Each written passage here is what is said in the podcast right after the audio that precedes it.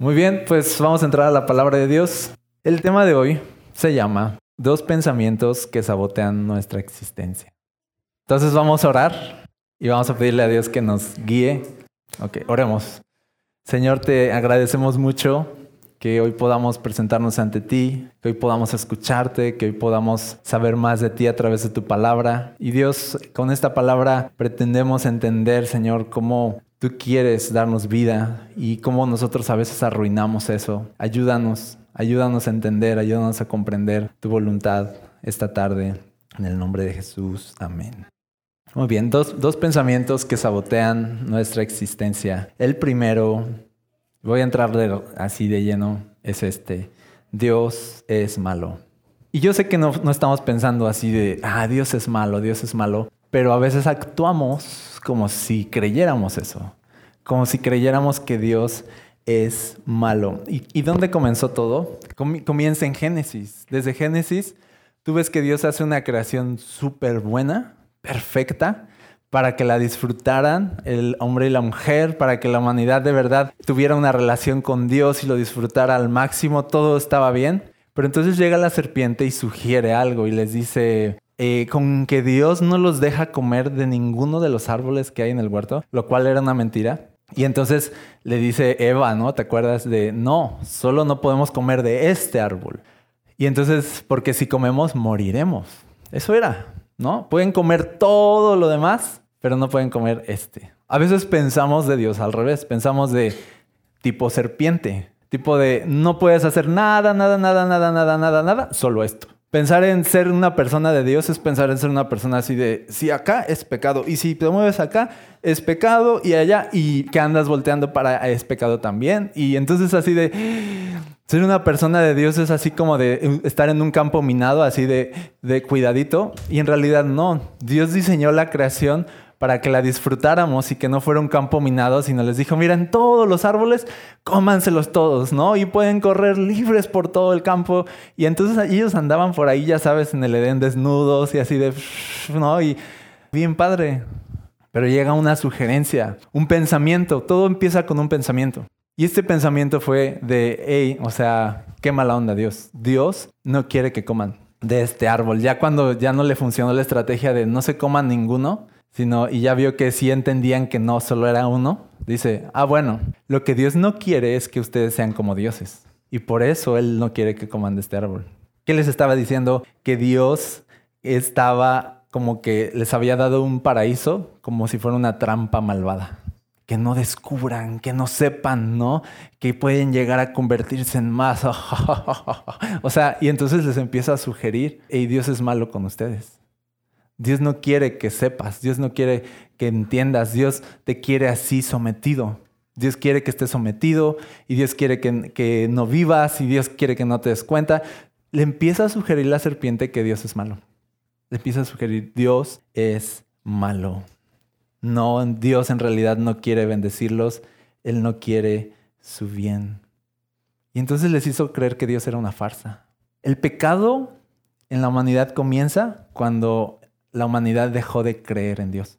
No cuando comieron una fruta, así como de cómo se arruinó todo, es que una fruta. No, es que Dios era muy bueno y ellos quisieron creer que no, que era malo.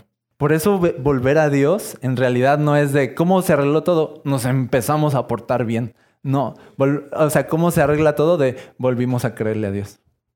Volvimos a creer que Dios era bueno volvimos a confiar en Él, en que Él tenía buenos planes con nosotros y que de verdad quería bendecirnos. Y dejamos de dudar de Él.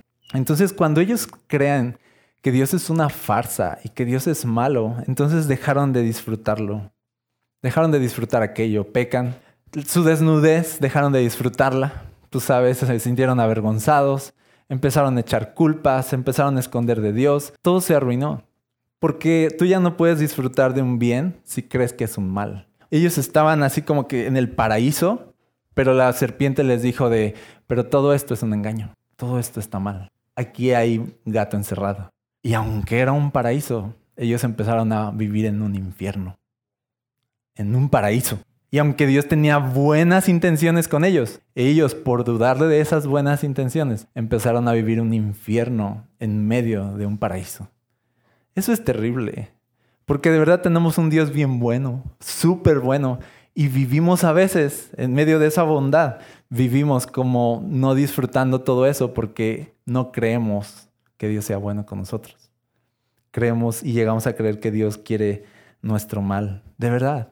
Y esto se ve bien clarito en nuestras relaciones. A veces personas bien intencionadas nos hacen un bien, nos muestran su afecto, nos muestran su cariño, su lealtad y lo que sea.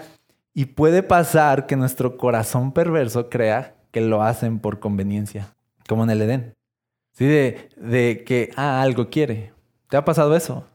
Así de andar sospechando de la gente. Así de, ah, algo quiere. Porque hay la perversidad del corazón te hace ver las cosas buenas como malas. Como malas. Algo así como de, mm, ¿por, qué, ¿por qué nos dan café aquí? ¿No? Ah, ya vi. Nos dan café para tenernos así como que relajaditos y después lavarnos el cerebro con sus ideas cristianas. Y así agarras el café así de, ¿no? Así de, o sea, yo no me voy a tragar esto y así de, ¿no? Permítame.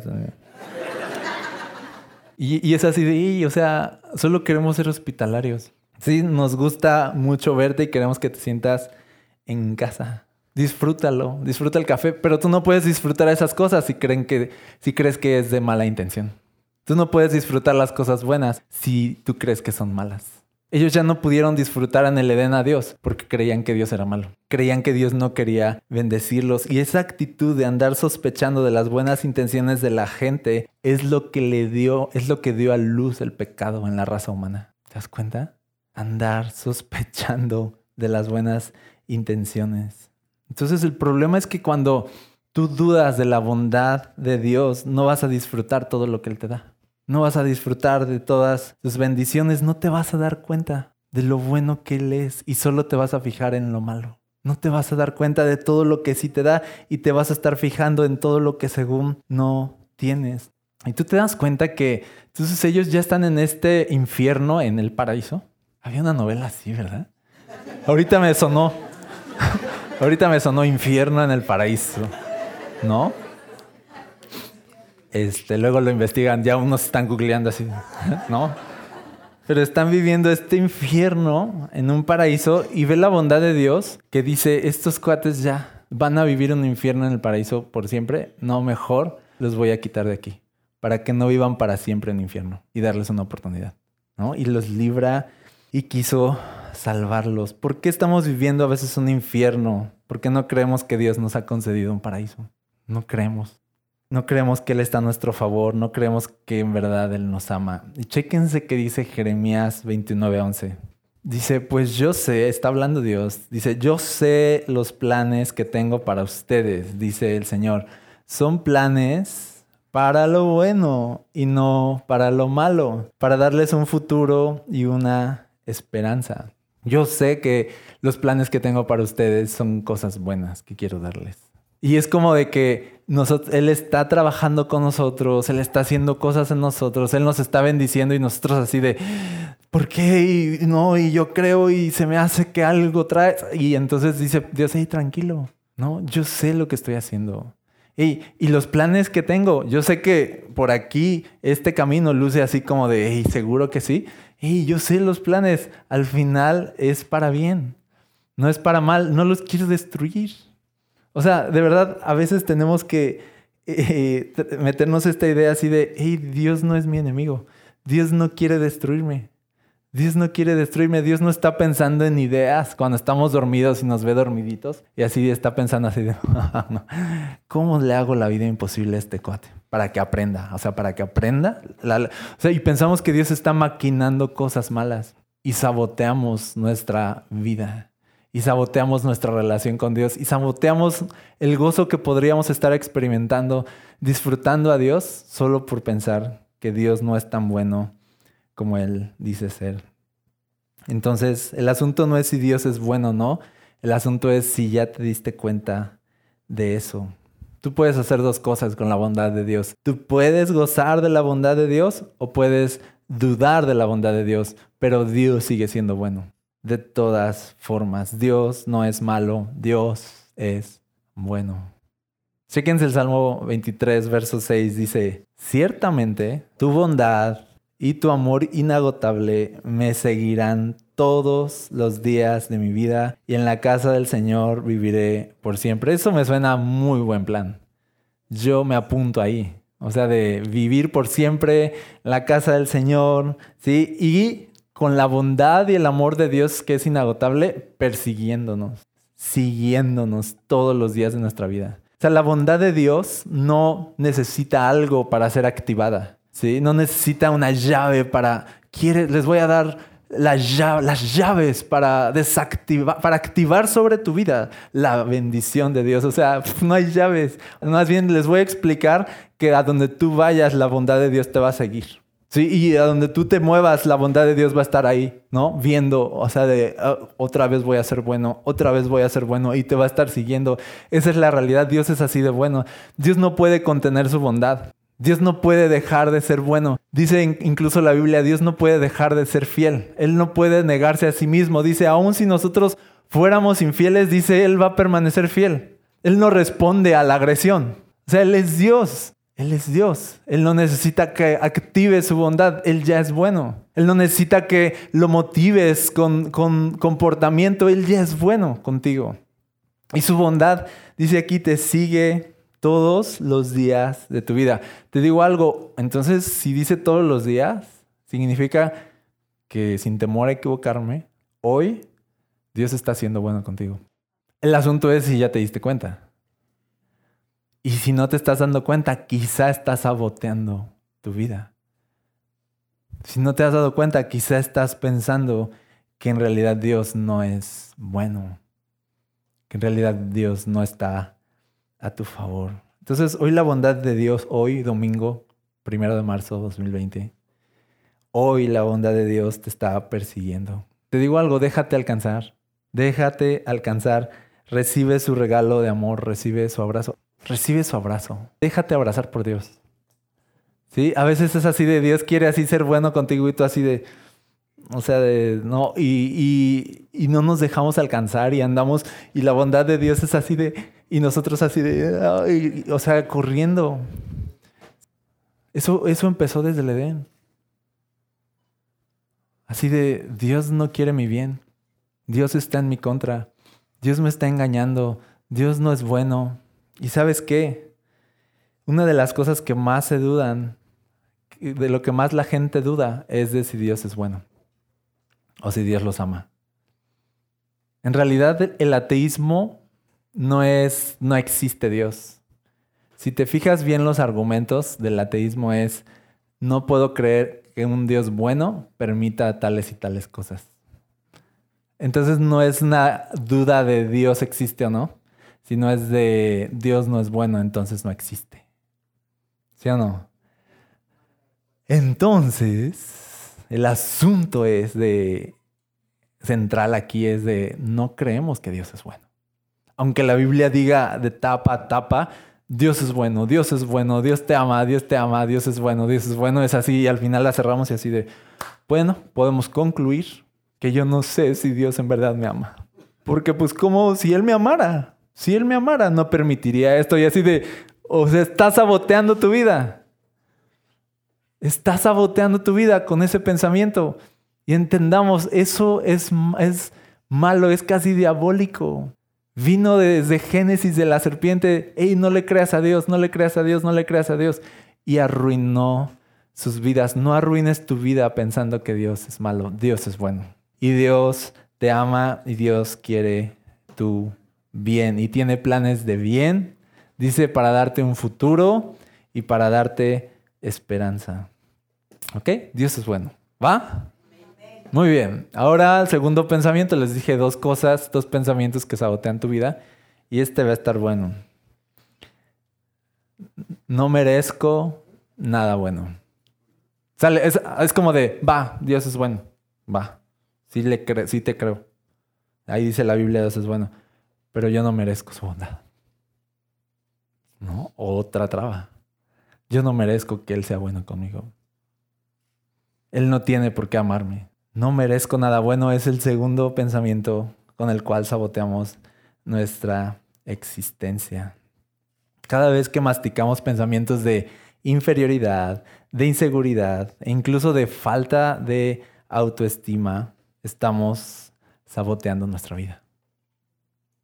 De hecho, la, baja autoestima es uno de los autosabotajes más comunes, yo creo. Porque mientras Dios te hizo único, te hizo valioso, lleno de vida, de vida, lleno de color, tú te ves como inservible. Y es un autosabotaje, porque en sí sí eres todo eso, en sí sí tienes todo eso, en sí sí eres especial, en sí sí eres la creación de Dios, en sí sí Dios te ha honrado demasiado y te ha dado mucho y te ha, dado su Espíritu Santo y murió por ti en la cruz para salvarte y darte un futuro y una esperanza y eres así como que su heredero, su hijo, te sentó en un lugar de honor, o sea, eres lo máximo. ¿Sí me explico? Pero ¿de qué sirve todo, ese, todo eso que Dios nos da si venimos y y, decimos así de no soy nada. No, yo no. Y nos sentimos inferiores. Fíjate, para hablar de esta historia, quiero hablarte de Gedeón. Es una historia que está en Jueces capítulo 6. Es una época donde el pueblo de Israel está sufriendo en manos de los madianitas. Y los madianitas venían así en bola. Y cuando estaban los sembradíos y estaban las cosechas y todo, dice que pasaban y ¡fum! y arrasaban con todo y se llevaban hasta el ganado, total que dejaban a los pobres israelitas muertos de hambre, sin nada que comer. Entonces empezaron a idear escondites para que cuando vinieran las bandas madianitas, pues entonces eh, tuvieran comida escondida. Y entonces Gedeón dice que estaba un día escondiendo comida, ¿no? Escondiendo así de, ahí vienen los madianitas y otra vez. Y entonces él estaba en el acto de, fíjate en el verso 11, capítulo 6. Dice, después el ángel del Señor vino y se sentó debajo del gran árbol de Ofra que pertenecía a Joás del clan de, Abiaser. Gedeón, hijo de Joás, estaba trillando trigo en el fondo de un lagar para esconder el grano de los madianitas. Entonces el ángel del Señor se le apareció y le dijo, guerrero valiente, el Señor está contigo. Gedeón prácticamente es un cobarde. O sea, en vez de, de estar así de, hey, ¿Por qué los madianitas nos van a quitar nuestro trigo? Ey, vamos a juntarnos y vamos a darle su merecido. ¿Sí me explico? Así de, ya basta. No era así de, de, no, hay que esconderlo porque ahí vienen. Y así, en vez, se estaban adaptando a un estilo de vida de ser cobardes y de no luchar por lo suyo. ¿Te das cuenta? Entonces en esa cobardía de Gedeón, llega Dios y le dice, guerrero valiente, el Señor está contigo. O sea, yo también voltearía y así de, no te creo. Guerrero valiente, o sea, no sé yo. Estás hablando con la persona equivocada. Yo no soy esa persona. ¿Sabes que nuestros complejos e inseguridades no permiten que recibamos las verdades que vienen del cielo? No permiten. A veces es más fuerte lo que tú piensas de ti mismo que lo que Dios piensa de ti.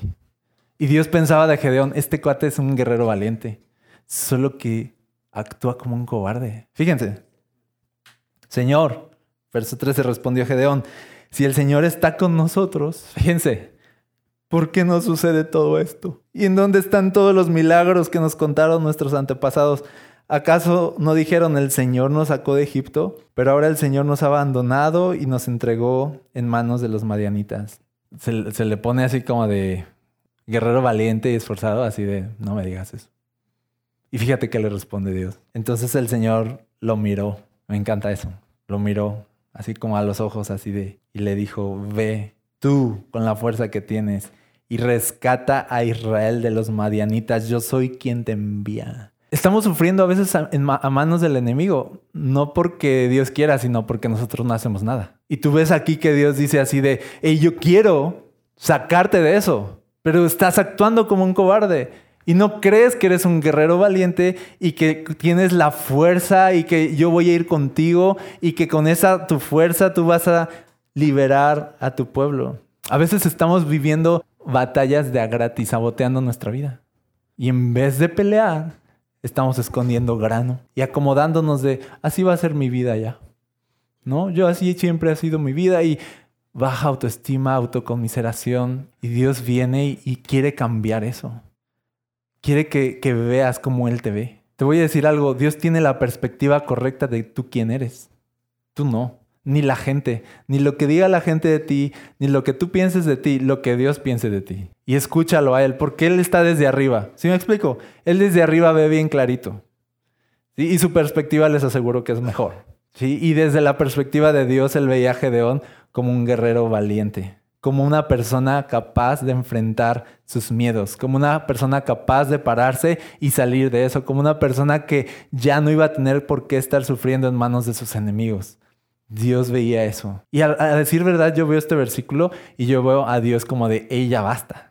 Ya, ya basta. O sea, vamos a hacer algo, Gedeón. Yo creo que tú lo puedes hacer. Pero vamos a ver Gedeón que responde. Verso 15, pero Señor, otra vez, ¿no? ¿Cómo podré yo rescatar a Israel? Mi clan es el más débil de toda la tribu de Manasés y yo soy el de menor importancia en mi familia. O sea, de, o sea, de, a ver, Dios, no solo, o sea, no solo pertenezco a una familia así de mi papá esto, mi abuelo aquello, y esto, y bla, bla, bla. ¿Sí me explico? A veces no tenemos nada bueno que decir de nuestro clan. Y en medio de ese clan, que no te puedo decir ahorita nada bueno, yo soy el peor de ellos. Yo soy el menos importante, o sea, ni siquiera soy como el más importante de un mal clan, sino soy el menos importante de un mal clan, de una mala familia. O sea, tengo una mala familia y no soy el mejor en mi familia, en esa mala familia, sino de que soy el peor en esa mala familia. O sea, de, o sea, Gedeón así como de, déjame en paz, estoy escondiendo grano, así quiero que sea mi vida y yo no voy a hacer eso, yo no soy esa persona, porque a veces gana demasiado las ideas que te has hecho de quién eres, que cuando escuchas lo que Dios dice que eres, ya no te la crees. Ya no te la crees. Y estás saboteando tu vida. Yo no merezco nada bueno. Yo no soy nada. Yo soy el más pequeño. ¿Yo quién soy? ¿Tú por qué te fijas en mí? Y el Señor le dijo, verso 16, yo estaré contigo y destruirás a los madianitas como si estuvieras luchando contra un solo hombre. Me encanta Dios así reafirmando, reafirmando, reafirmando de, hey, yo estoy contigo, yo estoy contigo, yo estoy contigo. Y fíjate, Gedeón, ahí como que eso ya me suena como de, ya se está convenciendo. Dice, si de verdad cuento con tu favor, respondió Gedeón, muéstrame una señal para asegurarme de que es realmente el Señor quien habla conmigo. Y, a decir verdad, Dios aceptó eso. Aceptó de, va, vamos a hacer la señal. Creo que es bastante válido eso de las señales. No siempre lo hagan, a veces solo hay que creerle a Dios, pero a veces decimos de, ¿sí es Dios? Porque como Gedeón así de, ok, pero ¿sí será Dios el que está hablando conmigo? ¿O será mi voz interior? ¿O será el diablo? ¿No? O sea, porque también, o sea, o será el diablo que me está diciendo que vaya y pelee, pero es una trampa. Y me está diciendo, va a ser facilito, facilito, como si fuera con un hombre, y yo bien creído, y pum, o sea, me van a reventar ahí. Entonces, estás así de, es válido preguntarse de quién me está hablando. Y Gedeón es así de, va, sí lo creo, pero necesito estar seguro. Y Dios le da una señal y ya, tú lees la historia en tu casa, al final está súper bueno todo lo que hizo Gedeón, luego se equivocó y bla, bla, bla. Ya sabes cómo somos. Pero el asunto es, es este, que saboteamos nuestra vida, saboteamos los planes de Dios a veces, por nuestra inseguridad, por nuestra falta de autoestima, por no creer lo que Dios dice de nosotros por creer más en nuestros miedos que en lo que Dios dice de nosotros. Y a veces nuestros complejos son inseguridades que no permiten que recibamos las verdades del cielo. Dios te ama. Y es así de, no, no, no, a mí nadie me ama. No, así de, mm". y estás saboteando tu existencia. Cuando tú tienes baja autoestima, estás saboteando tu existencia y estás poniendo así como Gedeón un obstáculo para que los propósitos de Dios se cumplan en tu vida. La baja autoestima no es inofensiva. Muchas personas no pueden o no crecen en su vida con Dios porque no logran superar sus complejos. Y mira, a veces son complejos físicos. Los flacos queremos subir de peso. No me gusta ser flaco. Los que tienen más peso de, no, yo quiero ser flaco. Y los que son chinos, yo quiero ser lacio. ¿Sí o no? ¿Qué rayos? Y los que son lacios, yo quisiera ser chino. Yo, yo quisiera, por ejemplo, ser afroamericano. En serio. O sea, bailar súper chido y cantar súper chido. Y ser atleta también. O sea, todo. Y lo tienen todo. Yo quisiera hacerme rastas y tener así de... Y ser súper cool, pero simplemente soy esta, este mexicano, ¿no? O sea, no, no tengo mucho. Entonces a veces son complejos que tenemos físicos, a veces de verdad los complejos físicos pueden un buen con las personas. Cuando la verdadera belleza, dice la Biblia, que es la interna, ¿no? Y dice la Biblia que el corazón alegre hermosea el rostro. Hermosea el rostro, o sea, de, de que al final no importa cómo te ves, sino quién eres. No importa cómo te ves, sino quién eres. Y cuando tú descubres quién eres, guerrero valiente, ¿sí? Entonces, ¿qué le hace que se te esté cayendo el pelo? ¿O qué le hace que tu nariz sea un poco grande? ¿Sí me explico? O sea, de... No deja de importar, de veras. Yo, yo, o sea, todos como, bueno, yo en mi adolescencia tenía muchos complejos, no les voy a decir cuáles. Tenía muchos complejos. ¿Tú crees que ahorita me importa? ¿Sí explico? O sea, de cuando Dios ha venido y así de, yo te amo y Dios me dio su Espíritu Santo y me salvó y me introdujo a su, a su mesa y, y soy hijo de Dios, así de, pues, ¿qué me importa todos los complejos que tenía? Y dejan de importar. Porque deja de importar cómo tú te ves y te empiezas a ver cómo Dios te ve. Y cuando tú estás contento con lo que eres, porque deberías estar contento, entonces eso se va a reflejar en todo, ¿sí? En todo lo que hagas. ¿Sabes qué dice la Biblia? Que el mandamiento de los más importantes, dijo Jesús, es amarás a tu prójimo como a ti mismo. Y a veces olvidamos la parte de como a ti mismo. O sea que un mandamiento también es te amarás a ti mismo. Porque no puedes amar a tu prójimo si no te amas a ti mismo. No puedes dar amor a otros si no, si no te amas a ti mismo. ¿Sí? Y, y cuando no te amas a ti mismo, no puedes recibir el amor de Dios porque crees que no lo mereces. Y si no te amas a ti mismo, te cuesta mucho recibir el amor de los demás. Y te cuesta mucho creer que los demás te aman porque ni siquiera tú te amas a ti mismo. Entonces yo te quiero decir algo, Dios te ama como eres. Dios te ama como eres. A veces tú quisieras ser otra persona, yo quisiera ser afroamericano, pero a Dios le gusta, a Dios le gusta mi mexicanidad. No, o sea, a Dios, a Dios le gusta. Sí, Dios, Dios nos hizo. Dios nos hizo así. Y la verdad es que sí, piensas y dices, hey, o sea, somos súper chidos los mexicanos. O sea, nadie come como nosotros. Nadie come como nosotros. O sea, ustedes ganan competencias y ustedes tienen el oro siempre, pero nosotros tenemos la mejor comida y se callan. ¿Sí me explico? O sea, ah, ah, claro que sí. Este, Dios te acepta como eres, solo que a veces tú no te aceptas a ti mismo. Dios está entusiasmado con lo que eres, como estaba con Gedeón, así de que lo ve ahí escondiendo grano y así, y Dios así de, hey, eres súper valiente, yo estoy contigo, y así de, Dios está súper entusiasmado contigo, él, él ve quién verdaderamente tú eres y todo lo que podrías llegar a ser. Si tan solo creyeras que Él está contigo y que Él te ama así como eres. Que Él ya te acepta, que Él ya te recibe. Simplemente que necesitas creerlo. Dejar de creer tanto en esas ideas falsas, ¿no? De no soy nada, de no puedo, de, de así es, así me crees y decir de, hey, puedo ser más porque Dios está conmigo. Y de la baja autoestima viene, por ejemplo, la comparación, ¿no? Empezamos a ver lo que otros sí tienen y lo que otros y lo que tú no tienes. Y te empiezas a comparar.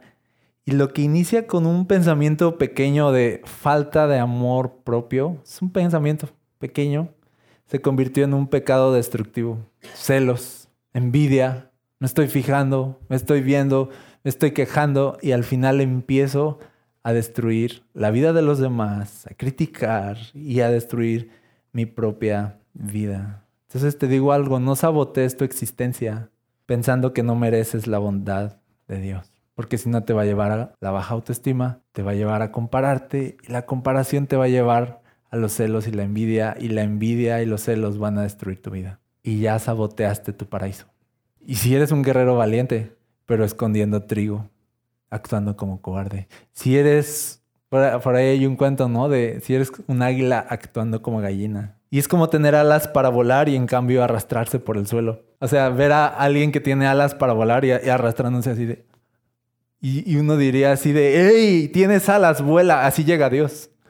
¡Ey, guerrero valiente! ¿Qué haces escondiéndote como un cobarde? ¡Ey, yo te veo con alas y tú te estás arrastrando! Deja de creer esas cosas de ti mismo y empieza a creer lo que Dios ve de ti y piensa de ti. No sabotees tu vida. Y finalmente, ya les dije las cosas que pensamos mal, pero vamos a pensar algo bueno, vamos a pensar en el Evangelio. Porque les voy a decir la verdad, no merecemos nada. ¿Sale? O sea, en sí. Pero tenemos un Dios que aunque no merecíamos nada, nos dio todo. Ese es el Evangelio. Y que estuvo dispuesto a venir en carne propia a tomar nuestro lugar de miseria. Ahora sí, muchas gracias. Sailas, por favor. Muchas, muchas gracias. Aquí, por. Tú ponte aquí para. Gracias. Aquí. Nada más de. ¿Nos toman una foto? Ah, no, ok. Ok. Él es, él va a ser Jesús. ¿Ok? Ok, le tocó. Y otra vez te toca hacer el malo. Y él, y él va a ser tú, yo, ¿sí? Nosotros. Y todo lo que nosotros hemos hecho es malo. O sea, nosotros somos malos. Nosotros no merecemos en sí nada. Lo que merecemos por nuestra maldad, dice la Biblia, que es la muerte. Es la muerte. O sea que estamos parados en un punto donde aquí, si nos quedamos aquí, solo vamos a recibir castigo. Es un punto miserable. Es un punto de verdad muy malo, ¿no? Quedarnos aquí. Y lo único, y bueno, por este lado tenemos a Jesús, ¿no? Que vino como hombre, que dice que no pecó jamás, que hizo todo bien, ¿sí? Que fue perfecto en todo como hombre. Y aquí tenemos a nosotros de arruinándolo, arruinándolo, arruinándolo, arruinándolo. Y Jesús vino a arreglar y vino a salvar y vino a levantar. Y nosotros cayéndonos, cayéndonos, cayéndonos y Jesús levantando, levantando. O sea, Él hizo todo bien, Jesús hizo todo bien. Entonces, Él y nosotros, digámoslo así, hicimos que se abriera la tierra y nos tragara. ¿Así me explicó? Hicimos que el infierno se abriera y, y dijera así de ven a mí. ¿No? Con todas nuestras acciones. Pero Jesús con su obediencia hizo que el cielo se abriera, ¿no? Para recibir toda la bondad y las bendiciones de Dios. Sí, Jesús como hombre fue eh, delante del Padre y presentó, no solo, no solo fue obediente en todo, sino que además Jesús eligió, y esto es lo que pasó, se abre el cielo, ¿no? Y todas las bendiciones y todo el favor de Dios viene sobre Jesús ¿no? Literalmente. Y Dios, el Padre, le da todo a Jesús y todo. ¿Y por qué? Porque fue obediente. Y fue obediente hasta la muerte, dice la Biblia. Entonces Jesús tiene acceso a todo el bien de Dios y todas las bendiciones de Dios. Así de ahí está.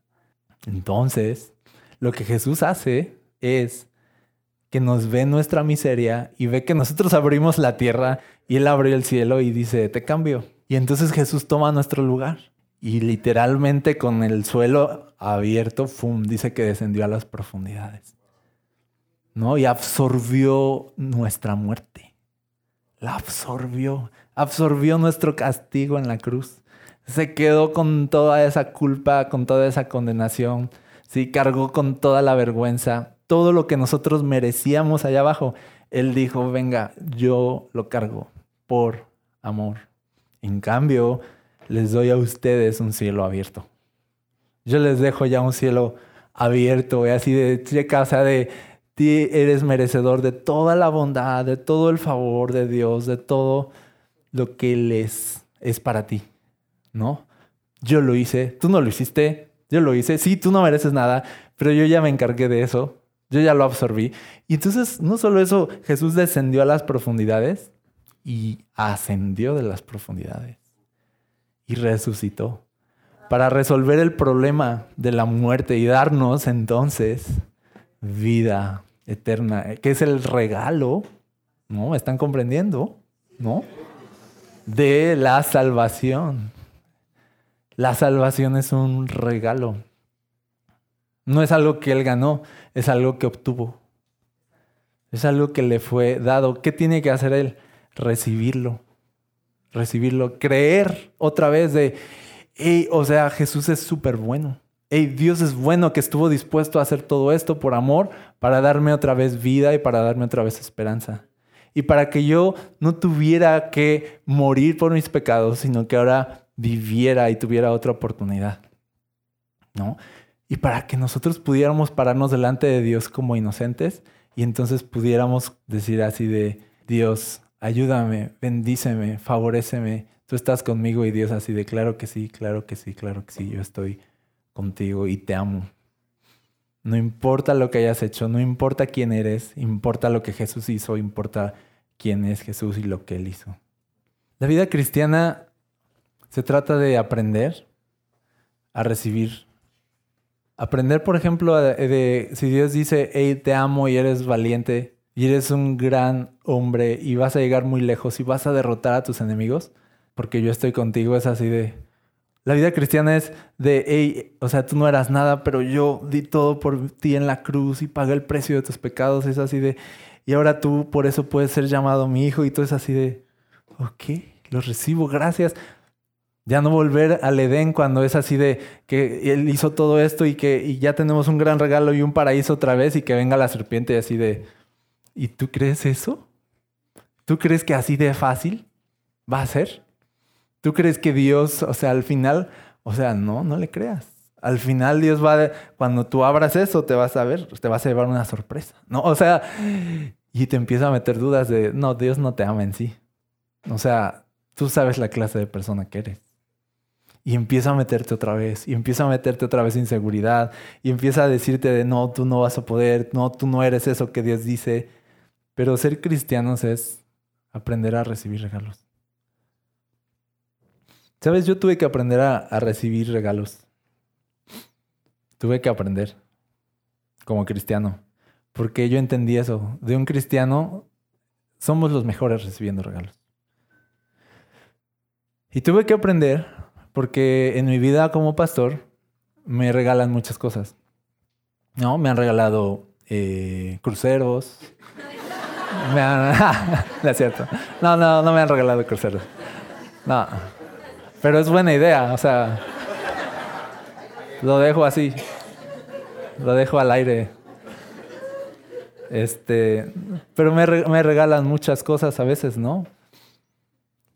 Y, me acuerdo que cuando al principio era como de, hey, pastor, ya sabes el saludo, decía un amigo, saludo pentecostal, ¿no? Así con, con mano así de, sale pastor, Dios te bendiga, y, un billete y todo así, ok, ¿no? O sea, este. Y, yo me acuerdo que al principio yo me incomodaba mucho. Al principio era así de. ¡Hala, qué pena! O sea, de esta sensación de no, o sea, yo qué, yo no, o sea, yo no soy mi clan, o sea, ¿no? ¿Sí me explico? Pensar así de, no, no, o sea, ¿cómo crees? No, no te preocupes, no, yo estoy bien, no, a gloria a Dios, o sea, a gloria a Dios, ¿no? Entonces yo tuve que aprender a recibir regalos y a recibir incluso cumplidos. Porque no, no es un cumplido lo que Dios le dice a Gedeón. Y Gedeón nada más no, o sea, no lograba captar eso. Y no podía recibir el cumplido.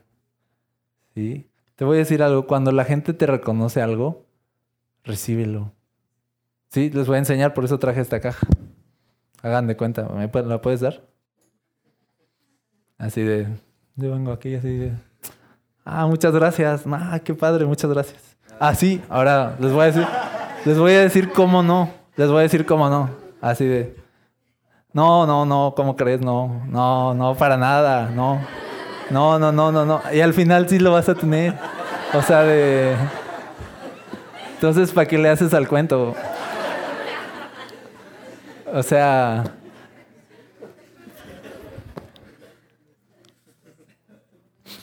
Queremos hacernos los humildes. Ese es el asunto. Queremos hacernos los humildes y no saber recibir cumplidos o no saber recibir regalos no es humildad, es inseguridad. Es falta de amor propio. Es de no creértela. Lo que otros están valorando de ti y tú no lo valoras. Y tú no lo ves. Dios, Dios te ve así y tú no lo ves. Y no le recibes un cumplido. Y no es humildad. En realidad es falsa humildad. La falsa humildad es orgullo. Queremos lucir humildes porque eso alimenta nuestro orgullo. Queremos lucir como humildes para entonces enorgullecernos de eso. Pero es falsa humildad. La verdadera humildad es así de gracias. ¿Mm? ¿Sí me explico? Porque humildad no es tener un concepto bajo de ti mismo, sino es tener el concepto que debes tener de ti mismo. Conocer realmente quién eres. Y esa persona que eres, personas a tu alrededor lo valoran y lo ven. Y cuando lo ven es así de, gracias, yo también lo veo. ¿Sí me explicó? O sea, por eso a veces a mí como pastor o predicador me dicen, mm, pues muy seguido, la verdad, así de, oye, qué padre estuvo la predicación, ¿no? Y hubo un tiempo en el que yo decía de, no, no, la gloria para Dios o cosas así, cristianas, ya saben. Y, y, y después yo dije, empecé a entender esto y es así de, gracias. ¿Sí me explico? Y sí, le incluyo a veces, sí, gracias a Dios. ¿No? Pero decir gracias, chido. O sea, o sea, sí, sí lo recibo. O sea, ¿sí me explico? Fin. Porque ser cristiano es vivir el Evangelio, es vivir en la actitud continua de aceptar regalos. Porque en sí nuestra vida cristiana está sustentada en un regalo, no en algo que hayamos ganado, sino es algo que nos fue dado. Entonces, y nos hace humildes. Un cristiano es humilde. Y entonces nos hace poder recibir regalos y ya. Y nos hace poder decir, de, hey, tú dices que me amas, gracias. No, yo quiero amarte también como tú me amas. Tú dices que estás conmigo, gracias. No te voy a reprochar eso. No voy a decir de, a ver, y si estás conmigo, ¿cómo es que? No, lo recibo, recibo ese regalo, tu presencia está conmigo, va, tu presencia está conmigo, lo creo. No voy a sabotear mi vida, ¿no? Que soy valiente, ah, soy valiente, no sabía, pero gracias porque ya me estoy enterando que puedo vencer a mis enemigos que vienen a atormentarme día y noche así de, gracias, ¿sí? Que estás conmigo y va a ser como si peleara con un solo hombre. Gracias. ¿Te acuerdas cuando el ángel saludó a María, le dijo, hola María, eres muy favorecida, el Señor está contigo. Y, dice que María también se quedó así de, ¿qué saludo es este? O sea, y eres muy favorecida, el Señor está contigo. ¿Sale? Sí, o sea, así de, viene Dios y es así de, hey, te traje esto, hey, te traje esto. ¿Sí me explico? Te traje esto, te traje esto. A veces pensamos de que la iglesia la iglesia es el eh, predicamos el evangelio, el evangelio son buenas noticias, buenas noticias es el regalo de la salvación, regalos, regalos, regalos, Dios afirmándonos, Dios diciendo, si puedes, yo estoy contigo, tú eres esto, no eres aquello, sí, deja de, deja tus complejos, deja tu inseguridad, mira, te traje esto, te traje esto, y pensamos a veces que venir a la iglesia es, es más bien como Dios agarrando así piedras y así de, de, de, de traje esto, ¿no? Para que y, salir así de, así de, oh, no puedo, y así de, claro que no puedes, repítelo otra vez, ¿verdad que no? O sea, de, eres un cobarde, o sea, pensamos así y salimos así de, ah, Eso no es la iglesia, eso no es el evangelio. Si salimos de aquí con cargas, eso no es el evangelio. Pero si salimos de aquí afirmados y con regalos, y así de, así de a Navidad, o sea, eso es la iglesia, ese es el evangelio. Salir ligero, salir de... y salir repletos y salir llenos. Y eso le da directamente a la cabeza, a los argumentos de la serpiente que decía de, hey, o sea, Dios les dio todo un paraíso y la serpiente así de, no, no, Dios, no esto no es para ti. No, Dios no quiere que lo comas. No, Dios no quiere que lo disfrutes. ¿Sí? Cuando Dios de verdad quiere ser muy bueno con nosotros y bendecirnos y favorecernos y que seamos vencedores, que salgamos de nuestros escondites y vernos peleando y vernos como guerreros y vernos de victoria en victoria. Ese es el plan que Dios tiene para nosotros. Dejemos de sabotear nuestra vida y esos planes tan buenos con nuestras inseguridades y nuestros temores. Dios quiere darnos mucho más, mucho más. Y tenemos mucho que dar. Y somos mucho más que lo que otros han dicho. O tú has pensado de ti mismo, ya basta. Vamos a creerle a Dios.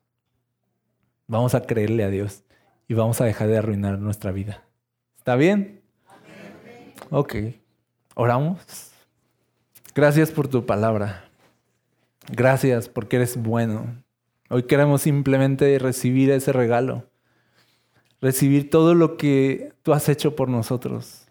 Recibir tu amor, tu abrazo, dejarnos consolar, abrazar. Señor, gracias porque tú no nos das cargas, nos das regalos. Gracias Señor porque nos llevas a una vida que jamás imaginamos. Gracias porque tú nos recuerdas cómo nos ves, quiénes somos Señor. No permitas que sigamos arrastrándonos en el suelo.